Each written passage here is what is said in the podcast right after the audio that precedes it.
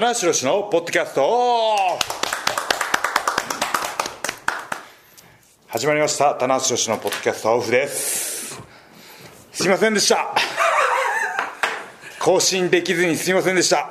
いやーあのーいろいろと怒涛だったんですよ。そうですね。はい。でね事務所に来たら真島さんやりましょうかという話になってたんですけども、なかなか棚橋の仕事で事務所に来る機会もなく、はい、で試合もね続いてましたし結構すぐねアメリカ行かれたりもうありましたしね、はい、なかなか更新できなかったんですけども、えーやっと集まりました。お。じゃあ早速メンバー紹介をしたいと思います。今回のメンバー100年に一人のいただいた棚橋宏とはい。もしますお久しぶりです。阿部でございまわす。どうあも。来た格段といやいやすみません。今年初。はいこの間あのスーパージュニアの代々木大会でなんかこう毒舌を吐いてファンに喜ばれたえー、なんだよ。俺なんか言った？言いましたよあその話ちょっと詳 詳しく聞かせてくださいよなんか最初真島さんですよねみたいな来て僕が「あそうです」とかやってたら「はいなんだろうななんとかだよ」とか結構ひどいことを言ってたら「あ安倍さんですよねあ」すごい喜んでましたえ僕がそのファンの方口に。汚いことをファンの方に。僕何のそれ。あいや違う違うファンの方にじゃなくていやファンの方にファンの方にコンプライアンスひどいね。でもちょっとよよろで安倍さんを知ってるからキャラクターあだからこの入り口のところで。覚えてます覚えてます。はい。喜んでもうあの冗談言ってくださいっていうもそうそうそう、はい。そういう雰囲気になってたから、はいはいはいはい乗っかってきたと思う。他の人はあれしてないから全然びっくりなんで新日本でじゃあこれタナポのタナポの中の感じの矢部さんを演じたわけですう。えそうそうそう。そう。僕キャラクターをね、はい。素じゃないから。はい。そうそうもう全然家では静かにしてる僕ですけど。猫と遊んでますからね、はい。猫のインスタばっかり上げてインスタますから上げがちです、可愛いんですよあの猫が。猫がね。猫ちゃん3匹名前なんて言うんですか？えいいじゃないですか。なんで？なんで急に？急にそこは結構です。守るバース掛布と岡田です。バースと今日も打ったな掛布31番みたいな。88年の阪神のオーダーじゃないですか。ホームラン3連発。いいんですよ僕らは。いやでもこうやってオリジンで集まるのはあのイベント以来ですか？そうでもないですか？いやなんか今見てますけど、本当にそうかもしれない。僕は本当今年お今年初って。もう半分来ましたよ。本当ですね、10月そうですね。多分本当にあの10月のイベント以来で、はい。このあとこのポッドキャストは4月18日以来ですね、4月18日ってことは2ヶ月空いちゃったんですね、はい。この2ヶ月の間にね、あの口田はね、はこそこそこそこそ言い方言い方悪いな。でもあれですよねやっぱ言い方悪いな。コンスタントにねコンスタントに。まめにまめにコンスタント略してこそこそね。まあ略せる思いっきり略せるいやあいつもフットワーク軽いっすね。ただ櫛田選手も実はちょっとそんなに、やっぱベルトを陥落してそんなにできなくて。そうですね。やっぱりちょっと、櫛田選手のポテンシャルしたのは、やっぱりちょっとこう現役の選手だと、ちょっとやっぱ調子が悪くなったりすると、ちょっと収録しづらいから距離がこうなんかね期間が空いちゃうねっていう話をしてああリング上とそのリンクしちゃうじゃないですか。僕してないですけどね。いやしてますよ。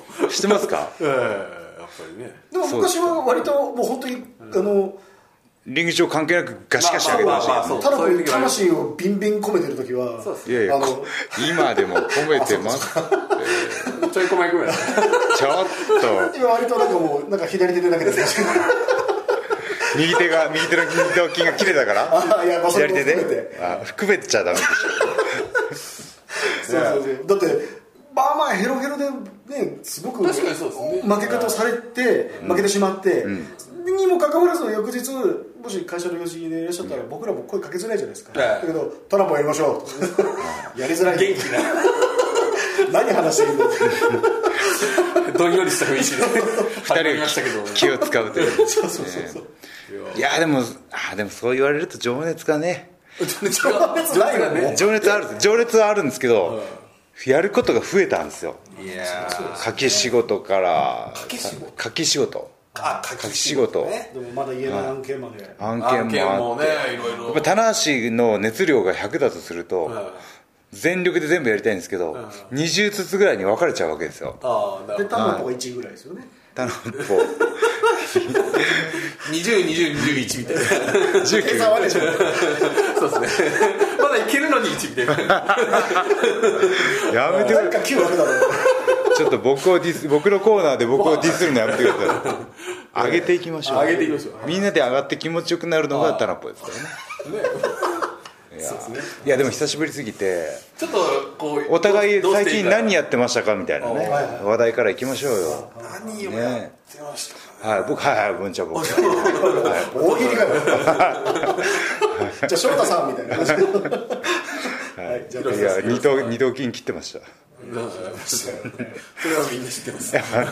そしかしそれの後も声かけづらかったです。よはい、いやーもう本当最悪のタイミングだったんですよね。あの海外遠征行って4試合あるうちの3つ目まで無事で、ですよね。はい、最終日の4つ目。フィラデルフィアで。フィアデルフィアで、はい、やっぱ3つ目のアダム・コール戦のシングルマッチが、まあ、自分の中では重要だったというかシングルマッチなんでそれなりに気合入ったんですけど気が抜けたってわけじゃないんですけどやっぱちょっと油断があったのかなっていう。僕映像見てないんですけど、あの試合中に行っちゃったんですか、あんまりどこでも言ってないんですけどそうですそうですはい。よね、オスプレイがトップロープから飛んできたんですね、ああはじゃあ下でこい、ううわーっと来たと思ってこう受ける体勢に入るじゃないですか、そしたら右腕一本のとこに折っちゃったんですよ。はい、下にあと三他にガザリアンとかもいてもう場外的な？場外のシューティングスターですかねトップロー。プからうわーっと思って、はまあ、判断瞬時的にそう瞬間的にはい。べきってちゃった。い、でこうし自然と無意識のうちに力入るじゃないですか、力入ったところにゴーンと体重入るんで、力入った状態でブチッといったんですねいやもうバックステージ騒然でしたね。なんかもう全 ROH のスタッフそう。来てあとレスラーも全員来たっていそう。うぐらいの大騒ぎになったっていう、はい、僕もあのこう飛んで、ね提携団体のエースですからね。最終あり日にますよ、ね。それは。いやーでもうやった瞬間におかしいと思ったんですよ、もうこのちょうど肘上の筋だけがボコッと浮いちゃってしかもカッチカチなんですよ。筋が浮く。筋が浮いてカッチカチでこれなんなんだろうこれと思ってでも戻らないんででちょっと氷くれってスタッフに言ったらどうしたんだったらちょっと切れたかもしれないって言ったら騒ぎが瞬く間に広がって、半端ジで最終日でみたいな。そうなんですよ。それでなんかペインキラーっていうすごい強い向こうのありますね。よく痛み止めを。それ飲んだら車運転しちゃダメってやつ。はいはいはい。ですよね。はい。はい。強烈な強烈な痛み止め。1日半ぐらい効くからって言って。お普通おかしいでしょ。そうですね。ちょっとそんなにいらないんだ1けど。日半もオッケーなんだよ。まあ、一日分ですって言われてあじゃあ2本ちょうどついたぐらいにああ切れるやつかなと思って。あこれ持ってこいだと思って。あでも飲もうとしたら「ちょっと待て田無待て」って言って。うんうん「これは強い薬だからまず何か食べた方がいい」ああいいね。いい。ねそしたらなんかあの気を使ってくれたあの向こうのレスラーとかが「これ食え食え食え」ってプロテインバーとかを持ってきてて 山のようにプロテインバーが。そうそう。俺の食ってくれと。う 持ち寄りが。い。やそのレスラーあるあるいいですね。棚橋よと。俺のもまずこれ食ってくれってでそれから飲んで。俺もいいのがあるんだみたいな。で大量のプロテインバーを持って帰って。そうですね。十分あいらないとか言えないです言えずにはい。遠く困らないみたいな。で 1, 一日半効くっていうから飲んででちあの飛行機の座席もまた好都合で。であの氷のってこう冷やすやつをずっとこう肘を曲げた状態でひあの機内の間ずっと冷やしてたんでだから初期の処置はあしっかりできたしっかりできた。そこが結構良かったとよかったですね。ずっと固定した13時間固定した状態でアイシングだけ変えて。ああそっか逆にね普通の入院とかでももうちょっと動かしちゃうかもしれない動かしちゃうんですけどずっと座りっぱなしでで機内の氷が最後の方なくなるというはいアンダーザジャイアントみたいな飛行機場でビールをかぶせる。確話をして氷をねあのバカにしてます。大丈夫です。大丈夫です。大丈夫です。真剣に聞いてます。いやいやいやしてないです。大事だったんです。から分かってます。久々にこうどこまでやっていいのかよく分からない久々す。ぎてじゃあ10ど失礼のちょっと今レッドゾーンかもしれないレッドラインなのか分からないす。いません15日に切ったんです。よで、えー大阪城ホールが11日じゃないです。かですわね。いやだから僕は最初に聞いた時は、はい。無理じゃないかっていう説の方がやっぱり有有力でした。説が。聞いてくださいよ。そうですね。説流せないでください。この近い距離で。ええそうあのあのまあまあ僕もインスタとか見てましたけど買い物いっぱいしてたじゃないですか。はいしてました。すっごい買いました。でこれちょっと下手したらスーツケース入らない問題的なはいありましたね。あったじゃないですか、はい。そんな中、はい。これ表納して、はいよくできましたねそれ。はい。おー表納して左手一本で。だからその日寝てないです。寝ずに片付けして機内でゆっくり休んできましたね。機内では若干寝れる寝ましたね。谷さんあんまりこう機内で寝ないタイプ？もう機内寝ない派なんですけど。今回だけは。はい。もうふて寝してました。丁寧ふて寝というかあの自己嫌悪ですよね。せっかく海外でなんでだよっていう、そうですね。あの体調管理もバッチリできてていやだからコンディションも上がっててドヤ顔の棚橋のバキバキの写真とか上がってたじゃないですか。だから最高潮に絞れてて筋力も強くなっててこれはいい状態で次のシリーズに臨めるなっていうところまで算段があったんですけど僕の中でね、はい。うわなんで怪我しちゃったんだろうみたいな後悔をしてたらあっという間でしたね。うん。あとあの GO エースの掛け声、うん。もうあ団長の思いで来れなかったですからね。ああそうだ。本当は20開幕戦でやる、ね、本人不在の本中当は田無さん来る予定だったんですよ。はい。あ田選手が温度を取る、はい、ただその去年と同じ場所の怪我なんですよ、去年左切って。で今年右だったんで。で無理して出るっていう考え方もあったんですけど前大事なね前哨戦があったわけじゃないですかインターコンチに向けて。はい。まだ休んだら休んだで何か言われるだろうなと思って。あ まあまあはい。あの前チャンピオンにね。はい。あの女言われましたけどだから 言われましたね。ああのいろいろ考えたんですけど去年と同じ過ちをしちゃいけないと思って結構次のシリーズ休みますって会社に伝えたのは早かったですね。去年は、えっと一回出てしまったことではい。よりダダメージが長引いてしまったんで。決断するのがちょっと迷いがあったっていうそことですね。うなんですよ。去年はあの二頭筋も切れたんですけどそれと同時にあの剥離骨折と肩の腱板損傷も起こしてて実はそっちの方が重症だったんですよ。今回は二頭筋単品の怪我だったんで、はい、だから治りも早いっていうふうに言われて、うん、だからいやだからちょっとねそのさっきも言ったちょっとやばいんじゃないかってありましたけど、ご本人の中では結構、はいこれを間に合うっていう、はいよ予想というか、はい。予感というか。ありましたね。ああの二頭筋を以外のトレーニングは全部やったんですよ、はい、痛くないので、足もできるし胸もできるし肩もできるし。二頭筋の筋力を使わないトレーニングが全部できてたんで、ここの痛みさえ取れれば当時当日ね注射打ってもいいし痛み止め飲んでもいいしと思って、うん、でもその今はもうほぼはい。完完治と言っていいぐらいな完治はないですね。完治はない？はい、切れてるじゃないですか。これは手術してくっつけないと二頭筋ってつながらないんですよ。なので切れっぱなしですね。他の筋力で他の筋肉でカバーするしかなくて、はい、ずっと切れっぱなしで。もしあのいろいろ調べるじゃないですかインターネットで二頭筋断裂で調べると固定して3ヶ月なんですよ。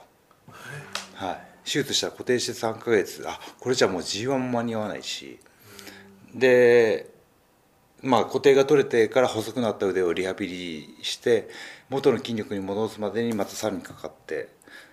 でもそう120日で回復率が 80%100 あったうちの80ってなってたんでこれは手術なしの方向でっていうふうに決断して、はい、えいやそれって大丈夫なんですか？なんとかなります、はい、形は良くなりましたんで、はい、形がかっこよくなったこっちにこっちにピークが移動して。なんかそのこういや大丈夫って言われたら大丈夫って思っちゃいたいもんですけど、本当の本当のことやっぱりダメだっていうことです本当にあの長期的で見るんだったら再建手術というかもう一回腱、筋肉をつなぎ合わせてやった方があの元通りに戻るということですね。時間かかりますけど、はい。今修復作業がやってないってことですもんね。そうですね。ね。はい。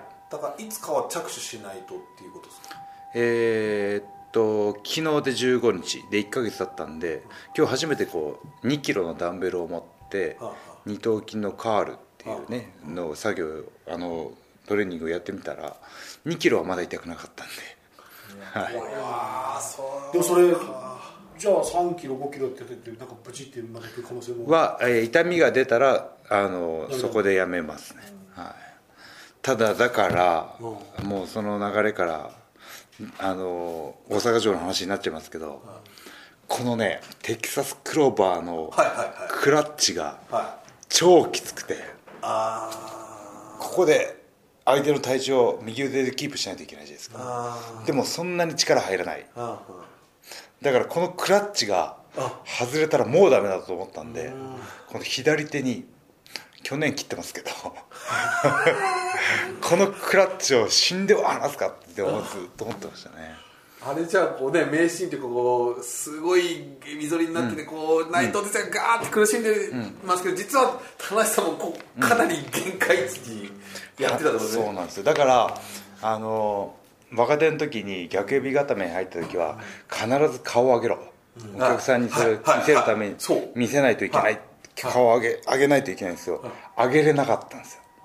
だからこの体勢がずっと棚橋の頭が下がってるという。ねいや僕はやっぱあの時写真上げてたんですけど、はい。はい。最初に思ったのは田中さんなんで顔下げてるトップであればトップであるほど、はい。こういう写真はないんですよ。はい。珍しい写真なんですよ。棚橋さんほどの人がこう要するにフィニッシュの,、はい。のまあ一番見せ場のところで下を向いてるってすごいないから、はい。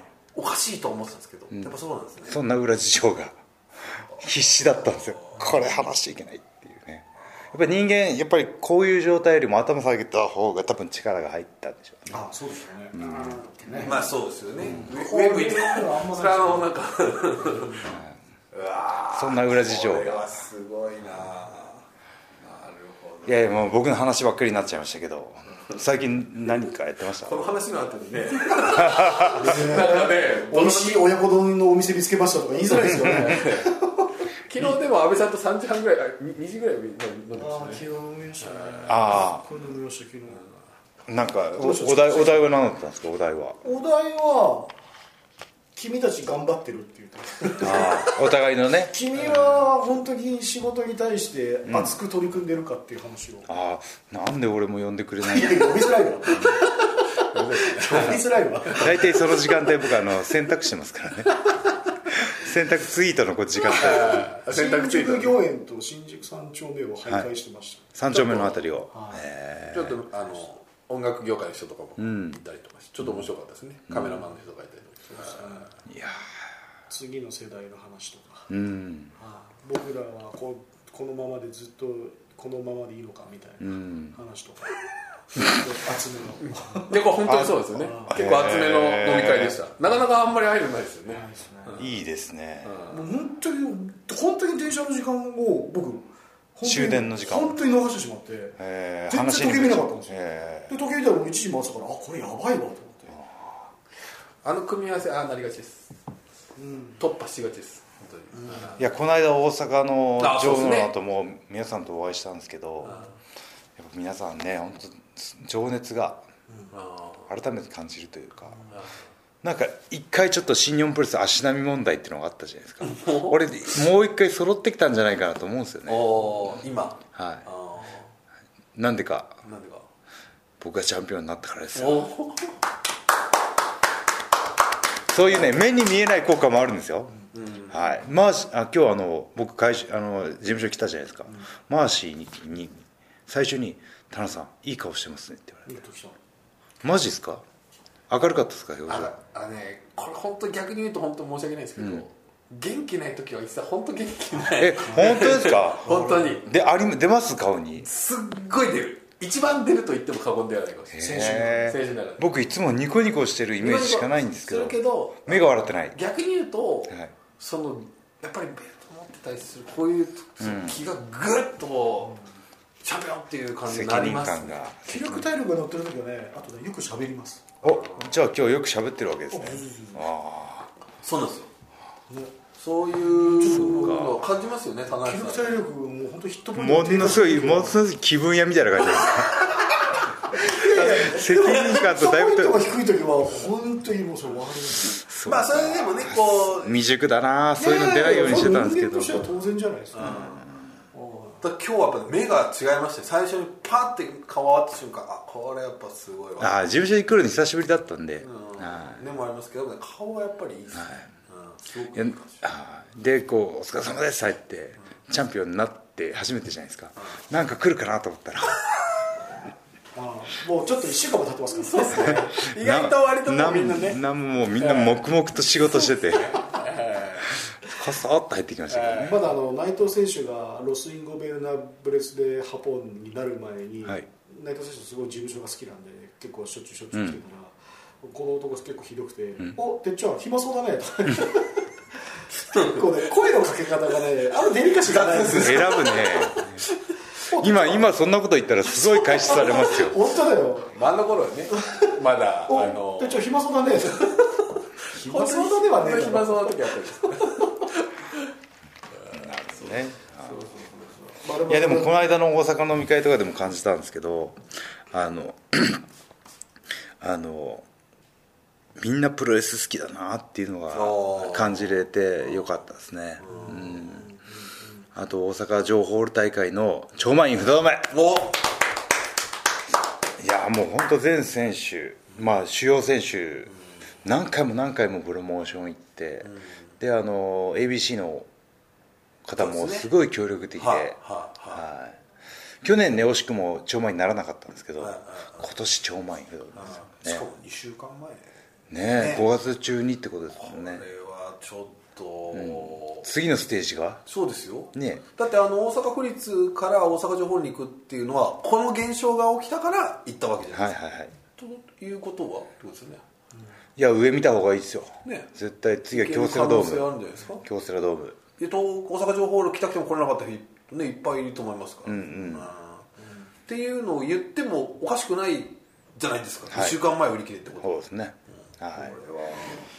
いやーもっと有名になりますよ俺は、はい。ね、今あの新日本プロレスあのテレビの露出も増えてきたじゃないですか、ライガーさん。アミューズ効果でね。真壁さん。そうそうアミューズ効果で、ね大河ドラマですよ大河ドラマ来ましたね。見ましたよ僕直虎直虎すげえ若いです。のなんかちょっと全然遠くに行っちゃった感が出てまはいしたね、僕ちょっとこうなんかそばあのあのだって共演してる。わかるわかる。ちょっとね。うわわなんでかる。うここに真壁闘技がいるっていうのが、なんかちょっとなんか気持ちよくもあり、はい。なんかちょっと遠くな俺たちのまとめが。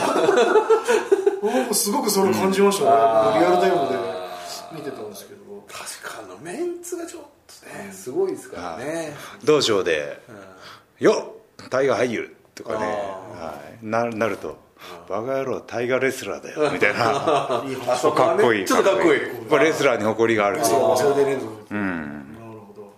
アクターでなくレスラーだと。は素晴らしい。い、いやーね、やっぱりかい大阪城ホールとかの、ね、反応もやっぱり知名度と比例して真壁さんわーってなるじゃないですか、あそうそうあのちょっと面白いとあれですけどこの間その全体会議っていうのがあって、新日本で、えっと、ここ3か月ぐらいのはい、ツイッターのさどのツイッターが一番見られたかはいはいはい。で、えっとまあ、ツイいいねとかあのリツイートの数とかもあるんですけど、はい。インプレッションって言って結局どのくらいの人が見たか。見たかっていう結構出ますよねあの、はい。このツイッターの下のところを詳しくやるとデータが、はい。出ますで一番はあのー本間選手が怪我をした後に初めて、はい。あの日記を更新して、はい。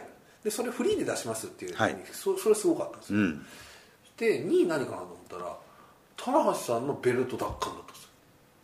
僕のベルト奪還。岡田選手の引き分けじゃなくて。おおでその下にも試合のやつは来てなくて棚橋さんのその大阪城の試合のやつが2番だったー。おやっぱそこの並びを見た時に本間さんの、あこれやっぱ知名度っていうのは、つまり外側にーうん。ファンはもちろんねあるんですけど、はそこ外にバンっていくそうか。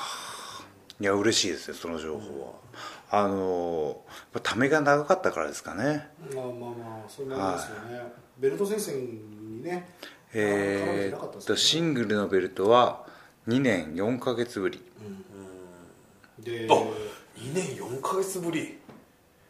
はい多分 G1 での前に2月に AGA に対して負けたんですかね、はい。それで IWGP を落として G1 で優勝して岡田に挑戦したんですけど負けてずっと時は流れて。はい。そんなに取ってなかったっすっけ、はい。うん。えじゃああれごめんなさい。東京ドームはじゃあ？じゃあシングルベルトは 3, 三年。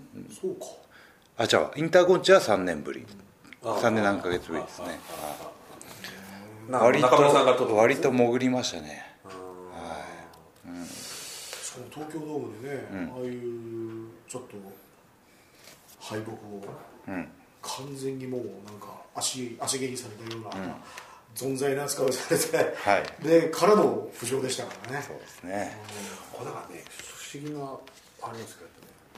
棚橋さんがすごくかっこよい時、まあもちろん G1 のね、はい。あの決勝戦とそうは維持もいっぱいやられてるんですけど、はい。やっぱりチャン最近ファンになった方ってチャンピオンの棚橋を知らない知らないですね。増えてきてるじゃないですか。いやもう相当数いると思いますよ。本当に。はい。で下手したら棚橋宏って何がすごいのっていう思う人も多分い。ると思うのね、僕もちょっとこの間別の方から言われて、はい。そういう人がいると。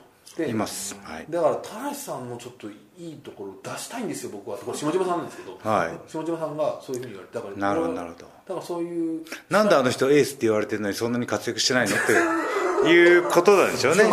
疑問としてはね。でもそう移り変わりすごい早いから今、だからそれはねだからちょっとこのチャンピオンはすごいチャンスというかねまたこう,、こうこれぞ田無宏っていうのがねだんだんまた見えてくる。なるほど。いやーでもじゃじゃ馬ですねインターコンチははい。まあまあヴィンテージ感とかね、はい、ダメージ加工とかでちょっとつないでますけど今。はい。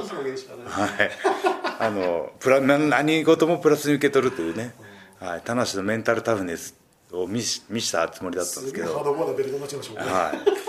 いやでももうこの数々のベルトをお前できた僕がこのベルトたくさん増えてきてる状況下でやっぱりこうね差別化が大事だと思うんですよ。はい。そうですね。差別化が大事なんですよ。このベルトはこういうベルトこのベルトはこういうベルトっていうものが今曖昧なんですね。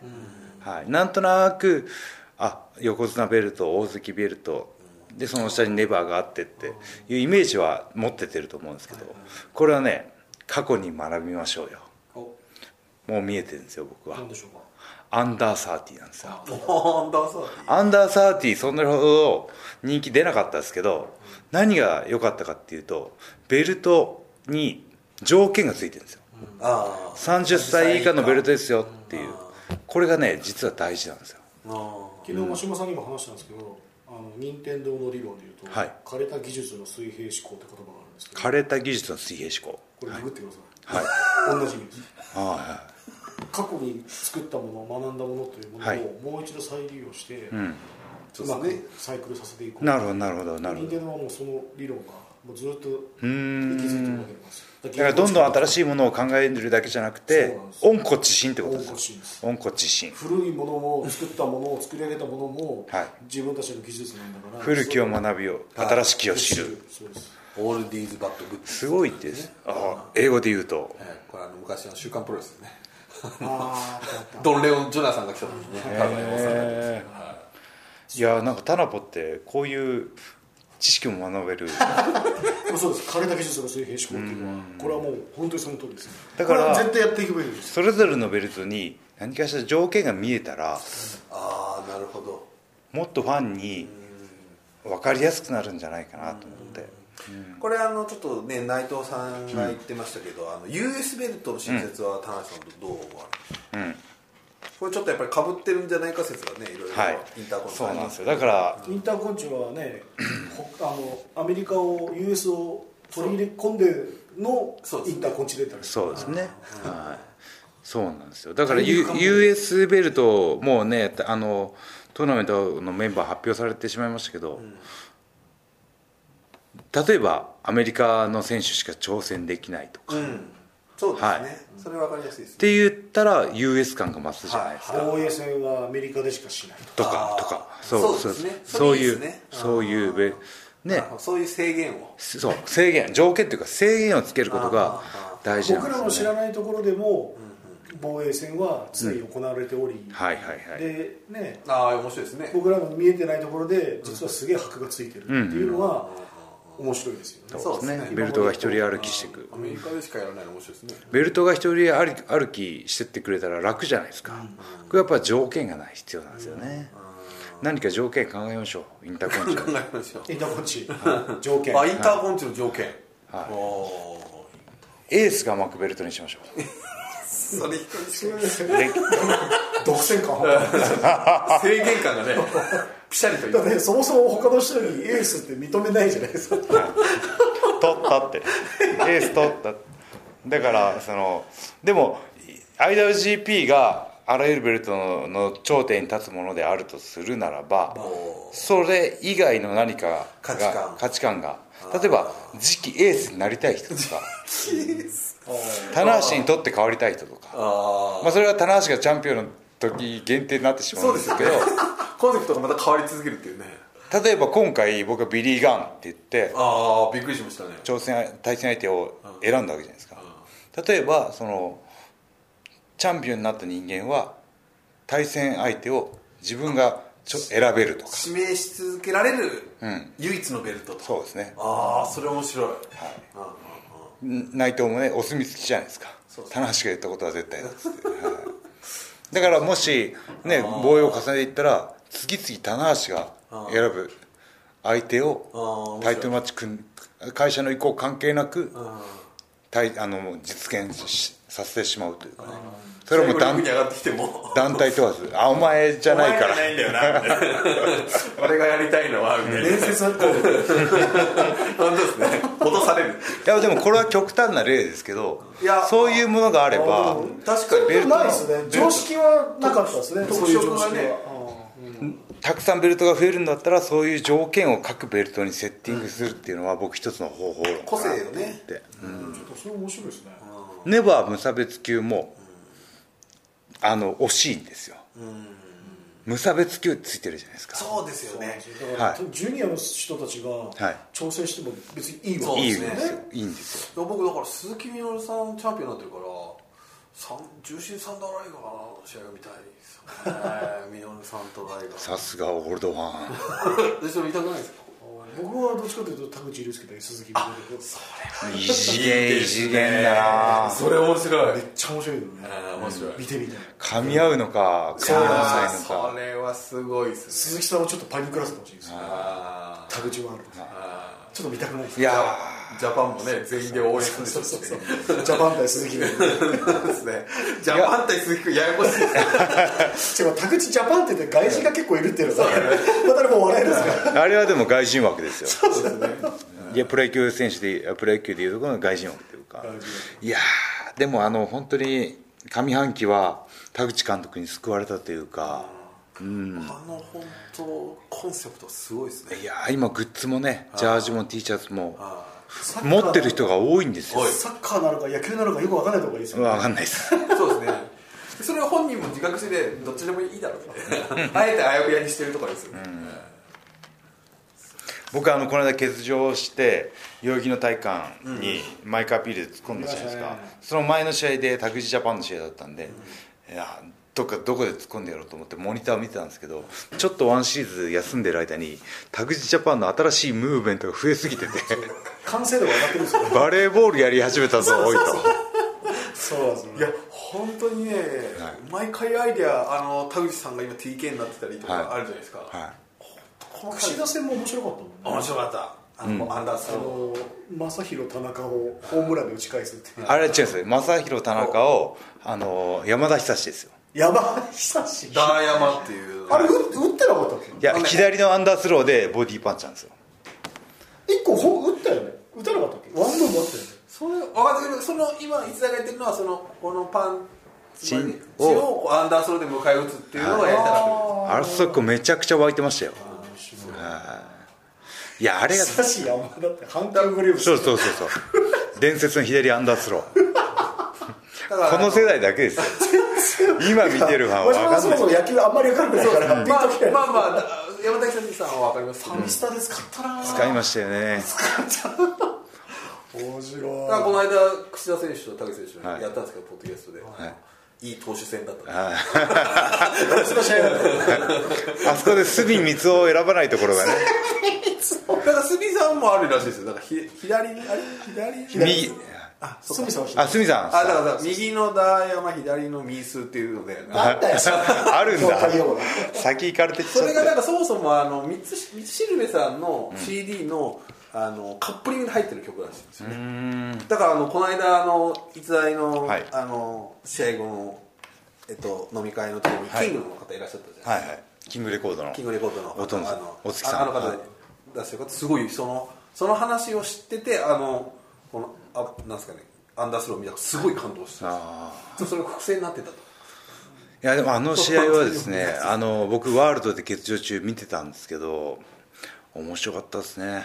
あのハイフライヤーこの前世のねジュニアの時代でそうじゃない部分で勝負したっていうあの二人の意義というかであの櫛田も試合後言ってたんですけどあのこの試合を選んで見に来てくれてああ。りがとうございます。と、マニア認定ですと、いやいやそれを言わ言わなくていいだろうと思ったんですけど。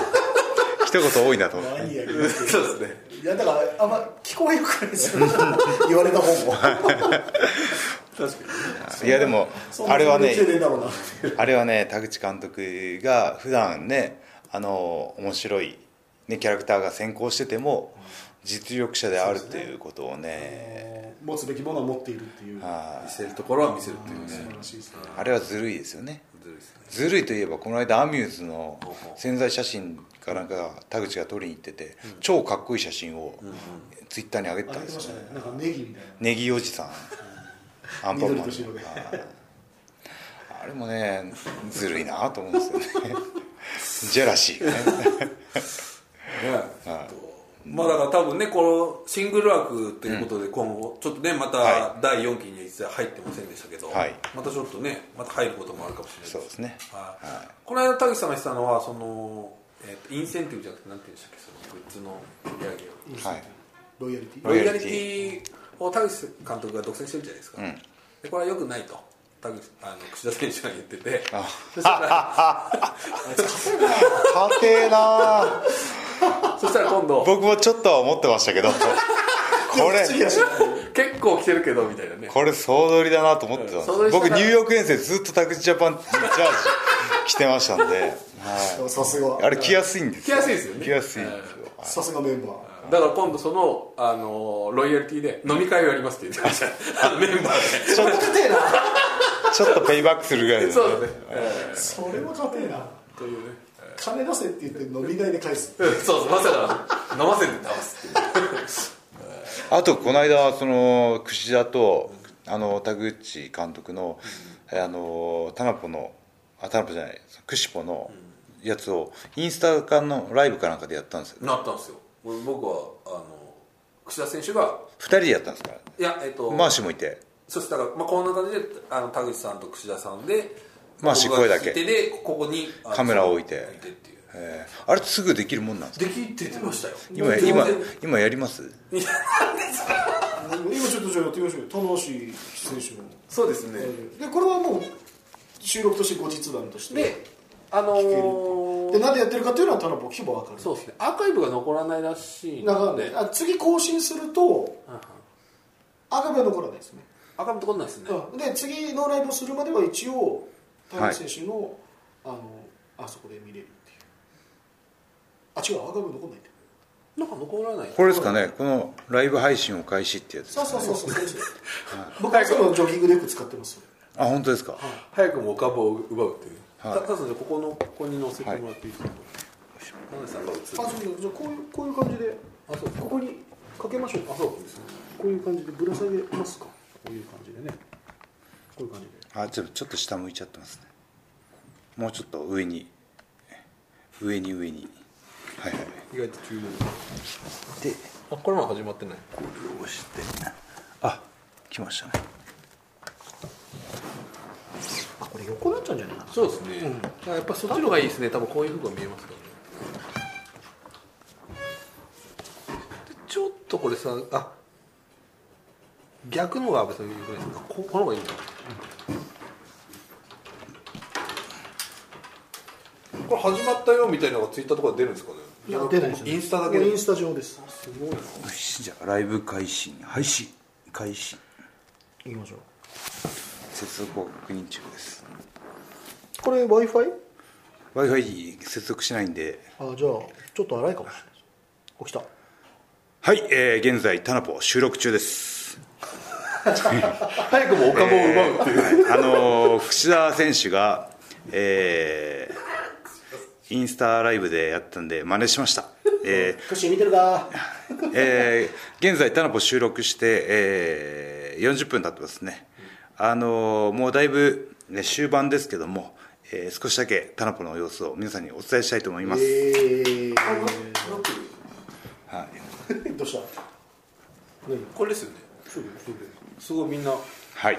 どんどん来てますえーね、久しぶりのタナポですとでここ最近の新プレスからの大阪城ホール、で、えーこれからのインターコンチ、えーこれはもう収録しましたので、収録しました、もうだいぶ収録しましたね、はい、あとこれが一番大事な問題、えータナポの更新回数問題、もっとね回数を増やしてやりたいんですよね、これやっぱでもね棚橋さんの今日の実は、はい。まあもろもろあったじゃないですか。今までの収録も、これもかなり押し込んだというか、はい。あのどうなんだと、あのその棚さんの担当マネージャーの方にはい。7月あ6月いっぱい取れるとこあるのかとはい。聞いたら、ここしかないと。はい。もうあとないですか？えーもう巡業が始まっちゃいますからね。ね。久しぶりに巡業。はで僕もだからマッスルプロジェクトさんがまだ。いあ一回あのマッスルプロジェクトさんから依頼来たんですけど一回バラシになったんですよね。そうです。そうなんですよ。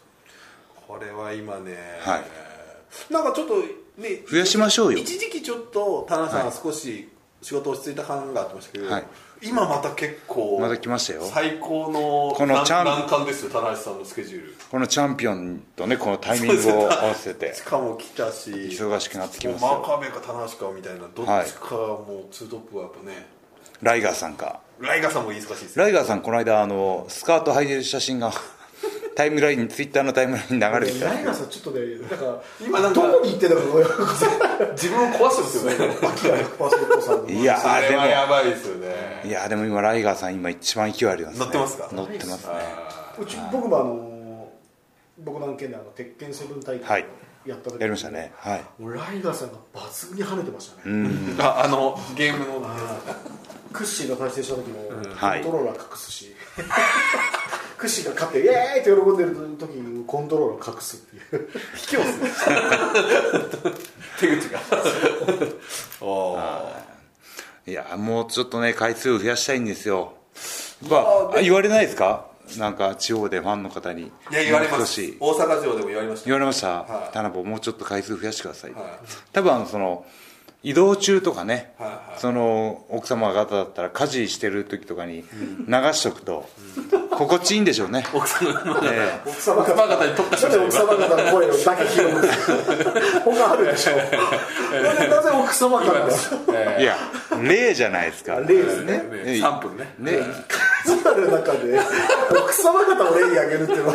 しかも台所仕事ね。いや奥様方はあの僕今メインのターゲットにします。あこれ初めて聞きましたね、奥様方かなり比率多いですか？そうですね。あの同世代というかやっぱり若い女性の方は、はいはい。やっぱり岡田だったりとかあに行くわけですよ。あ言ってます？そんなことないとそんなことないそうですか？皆さんそうですか？皆さん。誰に話してる 本当っすね。はい、なのでまあまあまあまああのスケジュールは厳しくなってきますけど、いや更新していきましょうよね。いやいやそれやりたいですよ。これはもう。いや僕らいやじゃあじゃあ。僕ら僕もやりたいですやっぱもう体が分からないんで。体が分からないまあちょっといろいろ聞くとこう結構ヘビーなプロジェクトが今動いてるっていううそですね。そう話をねですね。かなりの、はい。あれはちょっと大変そうじゃないいや逸材が事務所に来ないとできないっていう環境が良くないと思うんで逆に益子さんが行けばいいんですよフットワークからしましょう。まあでもまあまあ。昔は渋谷のカフェとかでやったじゃないですか昔はねあんまり去で優年ぐらいですよね先入っちゃっておお釈迦にそれはあのカラオケカラオケ。それはあの代官山のカラオケ。代官山じゃない。あった。三軒茶屋の。ね。しかも全部撮り終わった後で謝るっていうね、はい。き俺聞いたの TM ネットワーク横で歌ってる声がうんこれ絶対ダメだとね、あるんですよね、じゃあやっていきましょう。やってきますか、ね。はい。貸し会議室などを借りつつ。そうですね。まああと地方とかでもやりましょうあの大阪城終わった後やるのかなと思ったけどさすがにヘロヘロでしたね、いやそう僕も。いやみんな帰ってくの早いから俺いやちょっとちょっとやる気はあったんですよ。あそうですこれなんもしもさんでも一番最初に特集で見ましたから、じゃあ僕あの 新大阪の方逃げたわと思って。いやいやいや俺はやるやる体で言ってるんですよ実あは本当ですか？あで北ムもう。もいるからね大井さんもいたしね。うん。やりましょうみたいなとこから話がさでも一番最初に特集だった早かったな。足が痛かった。早かったっすよ。僕ら二人俺と伊沢は歩いて帰る。歩いて帰りましたもんいやちょっとななんとなくこうね人数多かったらちょっとなんとなく物残りというか、あまあまあまあまあまあ。まあいいぞ分かったってのはありますけどね、いいじゃないですか？やりましょやっていきましょう。はい。というわけでねもう収録も終盤なんですけどもでは最後に告知です、えー新日本プロレスは、えーっと小原県ホール大会から。うそうですね。20日ですね。えー絆ロードが、えーまず。えっ、はい。あそうですあ違う違う違う。18のそうです新潟。はい。新潟かスタート。ら新シリーズ始まりますので、はい。えー皆さんね、えー詳しい情報は新日本プロレスホームページ棚橋ブログ、えー、棚橋ツイッターなどでチェックしてください。よろしくお願いします、何かありますか？新しいプロジェクトは。ゲーム関係。プロジェクトはなんかあります僕は今のとこもうあれ流れてますよね今会場で。あ T えっとラガリスさんの。ラはい。T ジョン・デモリーさんのね、はい。あれちょっとこう異色というか今までにない感じの V で面白そう。ですね。あのバンダイナムコさんがあの先行して岡田バージョン棚橋バージョンをはい。作ってくであれからこれから各界の著名人がどんどん加わってあそうなんですか。加わってきてそうです。完成版。完成版ができるみたいなんで。えーはい。楽しみにしていってください。一番最初に収録したのが、棚橋選手岡田選手だったんで、はい。それをいち早く、ちょっと面白いタレントさんが結構名を連ねておーいいですね。完成版もうちに流れる予定に一応してるので、はい。うん。これ楽しみにしてもらってあとまあね鉄拳セブンとかいうん。ろいろやりましたんで,、でまた8月にまたいろいろと面白い仕掛けが。はい。あと保険見直し損保さんも引き続き？そうですね、あのー大阪城ホールではあのこれまた逸材効果で、はい。えー、集あと集客人数集客人数っていうんでしょうね。監修の、はい。えっとおよそ10%の方がブースに来てくだはい。あの超かっこいいあのクリアファイルもらえるやつですね。そうです。かっこいいあと今回はもう一個ステージ上げて、はい。超かっこいいティッシュボックスをああ見た！ティッシュボックス、はい。あれください僕。はい、はいもうあのえー頼んでます頼んでますんで。あの保険見直し損保なんで棚橋のティッシュが出まね。そうそうそうあの備品でありますのでね、はい。そうですこれも継続的にまたプレゼントキャンペーン全国でやる予定なのではい。あのファンの方ご覧いただければはいと思います。はい。大丈夫ですか？